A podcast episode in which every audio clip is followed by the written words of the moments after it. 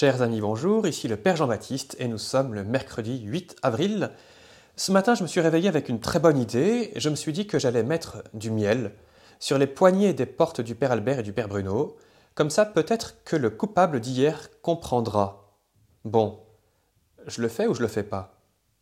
Allez, fais-le, faut bien qu'il comprenne. Mais non, ne le fais pas.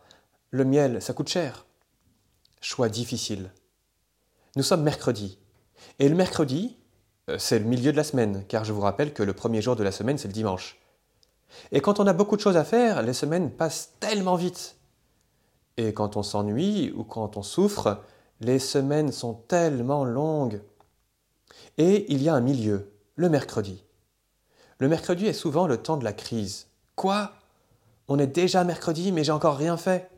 Ou bien, quoi? On est seulement mercredi? Encore trois jours à m'ennuyer, à souffrir avant de recommencer une semaine. Je pense à Marguerite. Elle a perdu sa maman l'année dernière et là, elle est confinée avec son papa qui est âgé. Et papa n'aime pas les plats de Marguerite. Que faire? Baisser les bras? Que dire? T'as qu'à cuisiner toi-même? Le mercredi, milieu de semaine, est donc souvent le moment de crise, et donc un moment de choix.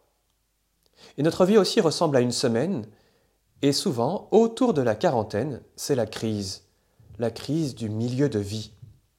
Et c'est à ce moment qu'il faut faire les bons choix.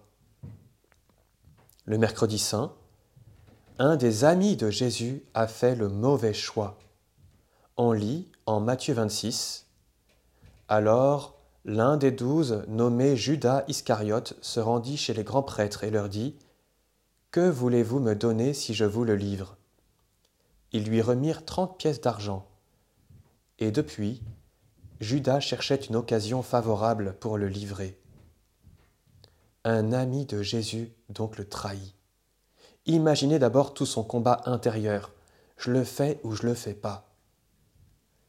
Chers amis, nous sommes parfois victimes nous-mêmes de trahison, de déception. Mais nous-mêmes, nous avons des choix à faire, et nous devenons ce que nous choisissons. Notre destinée éternelle même dépend de nos petits choix du quotidien.